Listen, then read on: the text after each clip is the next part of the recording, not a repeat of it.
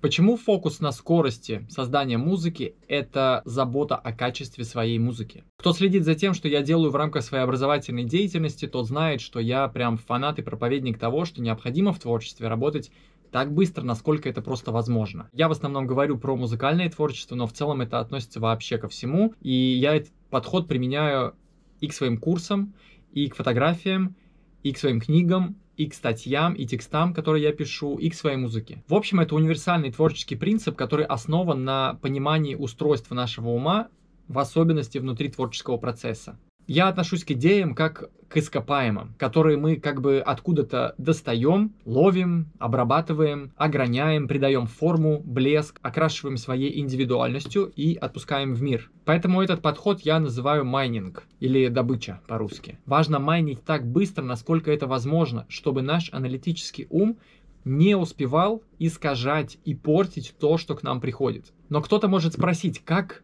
аналитика искажает и портит что-то вообще. Ум оценивает те идеи, которые к нему приходят. Когда мы оцениваем что-то как что-то, что нам не нравится, мы отворачиваемся от того, кто или что нам эту идею дал от того, кто или что с нами этой идеей поделился. Мы говорим нет тому, что нам открылось еще до того, как мы успели понять, чем она на самом деле является. Потому что мы не способны узнать, чем это может стать, если мы не пройдем все этапы обработки в нужном порядке, если мы сразу на начальном этапе, увидев какую-то непрезентабельность идеи, сразу же от нее отказываемся. Когда ты добываешь алмазы, ты собираешь грязь, ты копаешься в грязи, ты промываешь и просеиваешь. Если бы ты отказался от грязи просто потому, что тебе кажется, что идеи, как алмазы, должны лежать на поверхности, если они не на поверхности, значит их там нет, а значит нужно от грязи отказываться, то ты бы в принципе ничего не нашел, потому что ты используешь в таком случае неэффективный и нецелесообразный метод добычи этих алмазов. Поэтому я всем своим студентам настоятельно рекомендую и постоянно повторяю. Не надо фокусироваться на качестве музыки в момент ее создания. Просто делай, вообще не парься. Но время от времени я все равно получаю комментарии из разряда «но я же хочу фокусироваться на качестве, а не на количестве музыки. Я хочу фокусироваться на качестве, а не на скорости. Или я не хочу небрежно относиться к своей музыке. Мне важно качество. Окей. Все, что мы делаем, думаем, говорим, основано на том, во что мы верим и на каких допущениях выстраиваются наши взгляды о мире. Но чаще всего люди их даже не осознают и не замечают. Это то, что они для себя считают реальностью. Так вот, когда я слышу нечто подобное, у меня, для меня это сразу же сигнал о том, что человек, утверждающий это, верит, что хорошая музыка — это результат очень тяжелого процесса продакшена, когда в буквальном смысле мучаешься, когда страдаешь, рождаешь что-то, выдавливаешь из себя. И отсутствие фокуса на качестве для них подобно страшному сну, потому что им кажется, что если я сейчас фокусируюсь на качестве стопроцентно, получаю такую плохую музыку, то как моя музыка будет звучать, если я вообще перестану фокусироваться на качестве? Люди боятся отпустить контроль, не понимая, что контроль в музыке и есть причина плохой музыки. Я занимаюсь творчеством всю свою жизнь. Я занимался танцами, я занимался акробатикой, фотографией, живописью, бизнесом. Затем я начал делать образовательные курсы. Затем я начал работать с людьми, которые делают обучающие продукты. Людьми, которые хотят создавать продукты из своих знаний и навыков. И внутри вот этих вот разных деятельностей я как бы отдыхал от одной, работая в другой. Потому что я обнаруживал, что когда деятельность не идет естественным путем, и мне как бы приходится сильно страдать, как-то вымучивать что-то, будь то статья, или глава книги, или новый выпуск для канала, да, там, или трек даже. Если я продолжал пытаться что-то делать, то становилось только хуже. Более того, неспособность делать что-то достойное в рамках вот таких вот потуг приводили меня к тому, что я проводил часами за треком, или текстом, не понимая, что я вообще делаю, собственно, делал только хуже, как результат. Затем я расстраивался, затем я разочаровывался в себе и отказывался от создания музыки на какое-то время. До тех пор, пока горечь этих переживаний моих, да, и эмоций не затмит какой-то новый, свежий приток вдохновения. Поэтому я просто переключался на что-то другое. То есть я занимался одной деятельностью, потом я переключался на другую деятельность. Но важно это правильно понимать. Это не значит, что я бросал что-то и никогда к этому не возвращался. Я лишь переключался на время, потому что я замечал, что процессе творения у меня начинает вмешиваться голова. А сейчас, когда моя жизнь вертится вокруг музыки, я стал применять этот подход и в музыке. Суть этого подхода очень проста. Тебе необходимо начать работать с чем-то новым сразу же, как только ты почувствуешь трение с тем проектом, над которым ты работаешь. Что такое трение? Это когда ты не знаешь, что делать дальше. Это когда ты не знаешь, куда двигаться, когда ты застреваешь в бесконечных каких-то лупах, не понимая, как их развить. Когда ты начинаешь что-то там крутить, где-то что-то менять, что-то добавлять, удалять, не понимая особо, какую цель ты преследуешь и что ты делаешь. Застреваешь в лупе, никуда не продвигаешься и так далее. И да, для тех, кто не знаком как бы с целой системой этой деятельности, целиком, такой подход напоминает то, что ты просто ничего никогда не заканчиваешь, бросаешь, хватаешься за что-то новенькое, а то, с чем ты начал, оно как бы так и останется в той точке, в которой ты застрял и никуда не продвигаешься. Но кто знает, чем я занимаюсь, и как много я делаю, и как много делаю я музыки, и как много я делаю разных проектов, тот поймет, что у меня нет такой проблемы, что я перескакиваю что-то не заканчиваю. Более того, я делаю больше, чем делает кто-либо. Но на самом деле этот подход вообще не сводится к тому, что ты никогда не ничего не заканчиваешь и все бросаешь. Он исключительно про то, что необходимо делать очень быстро, не оценивая то, что ты делаешь в моменте. Как будто ты фрирайтишь. Это необходимо для того, чтобы как минимум через недельку, когда ты начнешь слушать этот трек или то, что ты там сделал, ты примешь решение относительно того, куда двигаться дальше. То есть ты в моменте создаешь что-то, мнение о чем ты будешь выносить позже. Наша цель не в том, чтобы создать что-то идеальное, хит, законченное произведение. Все это последующие этапы процесса, про которые никто не предлагает забыть. Наша задача просто сделать что-то,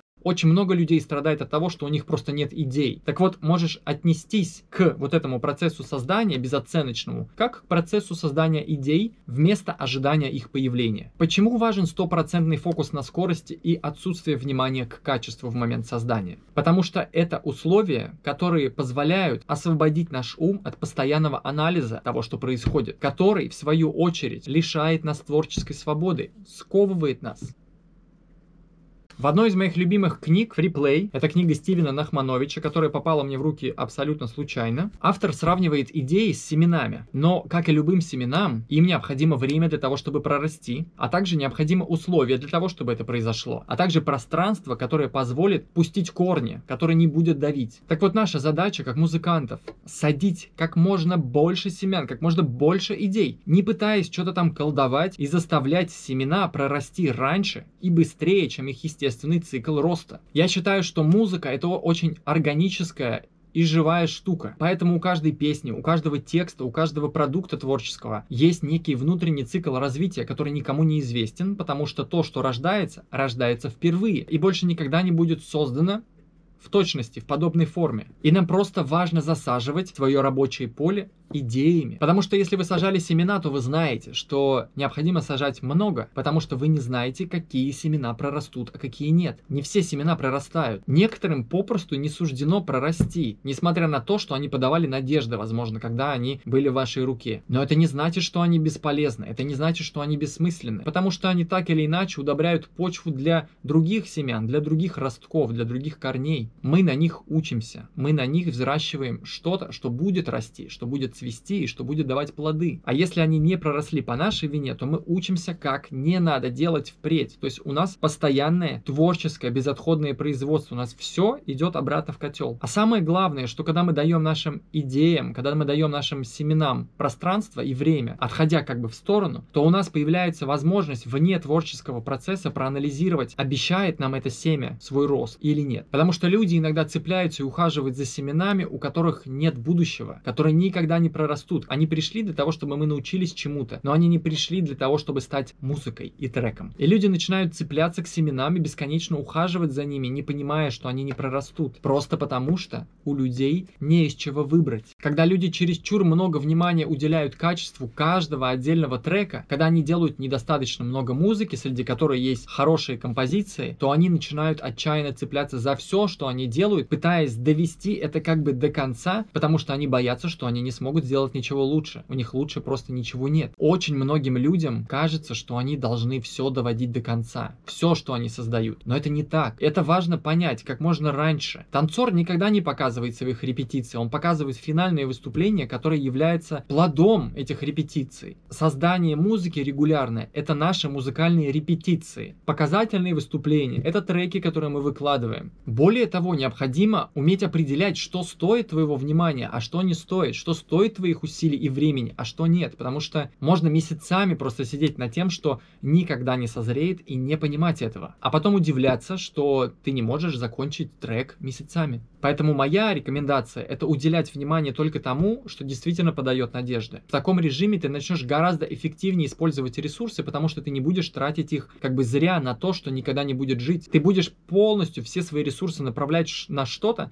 что тебе по-настоящему нравится, что с тобой по-настоящему резонирует. Именно поэтому, когда ты фокусируешься на такой селекционной выборке, ты начинаешь естественным образом заканчивать музыку намного быстрее, намного легче и совершенно другом состоянии, не мучаясь мучаясь, а получая удовольствие и радость. Просто потому, что ты работаешь с тем, с чем тебе хочется работать, а не с тем, что у тебя есть потому что нет ничего другого. Тебе нравятся эти треки, и ты знаешь, чем они хотят стать. И при таком подходе ты работаешь над множеством разных треков одновременно. И это диаметрально противоположно тому подходу, на котором фокусируется большинство современных музыкальных продюсеров. Они работают над одним треком до тех пор, пока он не станет идеальным. Это провал. Это неэффективно. Такой подход является неэффективным по множеству причин. Во-первых, ты устаешь от трека, ты перестаешь слышать его объективно. В процессе работы над музыкой постоянно вмешивается ум, Восприятие и процесс оценки сильно искажается от напряжения, вызванного непониманием, что мне с этой музыкой делать, и стрессом, связанным с желанием поскорее его закончить. Сюда же вмешивается раздражение от того, что ты так долго сидишь с чем-то одним. Сюда же примешивается разочарование, сомнение в себе, которое начинает у тебя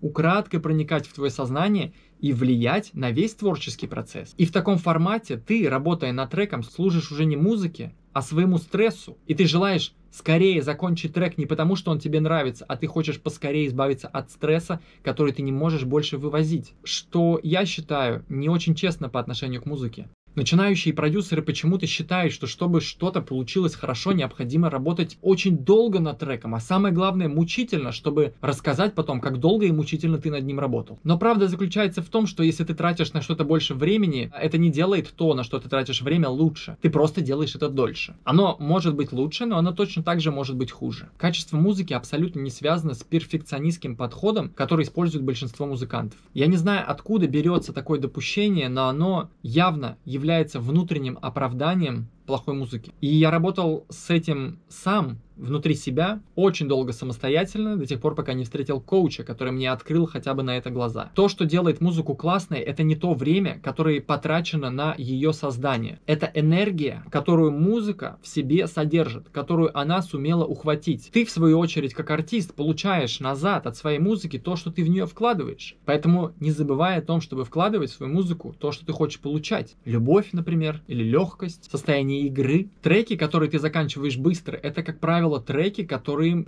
максимально вдохновляют тебя. Почему? Потому что это треки, через которые ты, как слушатель, можешь ощутить ту энергию, которую человек испытывал, когда он делал эту музыку. По сути, музыка является средством донесения энергии, которая и является ценностью. А теперь подумай, какую энергию ощущает слушатель, который слышит трек, измученный аналитическим умом, высасывающим последние капли жизни из музыки в погоне за тем, чтобы сделать его идеальным. Поэтому если ты развиваешься быстро, если ты создаешь быстро, это не значит, что тебе все равно на качество твоей музыки. Наоборот, это лишь означает, что ты совершаешь прогресс, ты заботишься о качестве своей музыки, и ты совершаешь этот прогресс быстро. Я благодарю тебя за то, что ты уделяешь время моему проекту. Ставь лайк, подписывайся на канал, если тебе было полезно. Рассказывай друзьям, оставляй свои вопросы в комментариях. Также хочу сообщить, что я начинаю формировать образовательный проект вокруг моего проекта. Если ты хочешь оставаться на связи, получать апдейты о новых бесплатных курсах или видео, которых будет очень много, оставляй свои контакты по ссылке под этим видео, и мы с тобой обязательно будем на связи. Никакого спама слать не буду, это я тебе обещаю. Спасибо.